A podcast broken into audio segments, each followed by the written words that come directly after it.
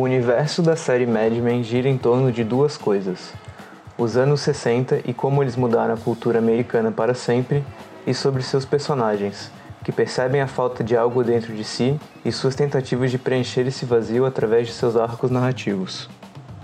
Tendo como pano de fundo uma década tão transformadora, berço da cultura contemporânea, e tendo como ambiente uma agência de publicidade em Nova York, a série retrata as mudanças de humor e costumes e como essas mudanças afetam seus personagens.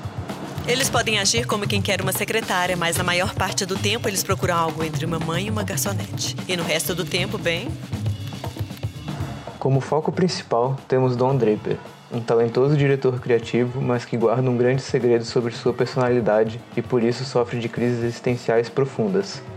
No primeiro episódio, somos introduzidos a Peggy Olson, a nova secretária de Don, que assim como nós, está sendo introduzida à agência no episódio piloto, sendo ela uma ótima ferramenta de roteiro para nos inserir no universo de Mad Men. Vá para casa, pegue um saco de papel e faça uns furos com molhos. Coloque na sua cabeça e tire a roupa e olhe-se no espelho. Avalie realmente onde estão suas forças e suas fraquezas e seja honesta. Eu sempre tento ser honesta. É bom para você. Não me leve a mal, mas se eu fosse você, com esses tornozelinhos preciosos, daria um jeito de fazê-los cantar. E também os homens adoram lenços. Bom dia, Sr. Draper. Se tratando do processo criativo, o criador da série, Matt Weiner, descreve em uma entrevista que, abre aspas, artisticamente, Mad Men descreve a ideia de que você não precisa dizer tudo, e tudo pode se manter no subtexto, fecha aspas.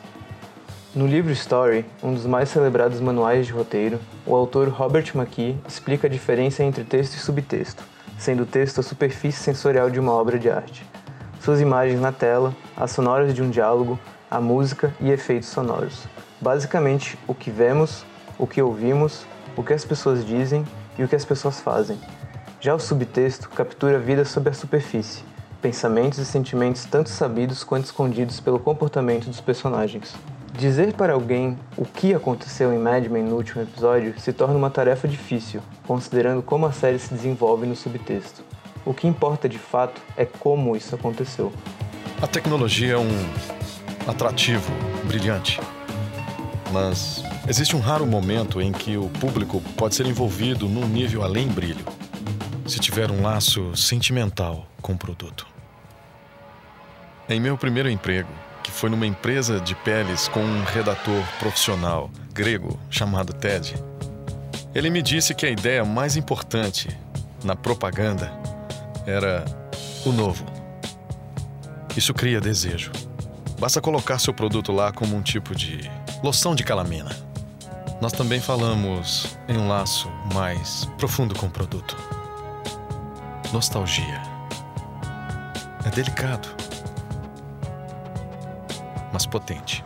As relações entre os personagens e a construção de seus arcos é o ponto alto de Mad Men. A relação de Dom e Peg é talvez a melhor coisa da série, fascinante pelo fato de que é uma relação não romântica, mas que poderia muito bem ser. Através dos episódios, a relação conturbada entre os dois passa por figuras diferentes. Dom exercendo o papel de mentor para Peg, Peg exercendo um papel reconfortante para Dom e outros. Quer saber? Olha o papel em branco aí. Por que não faz disso uma glow coat? Você ficou maluca?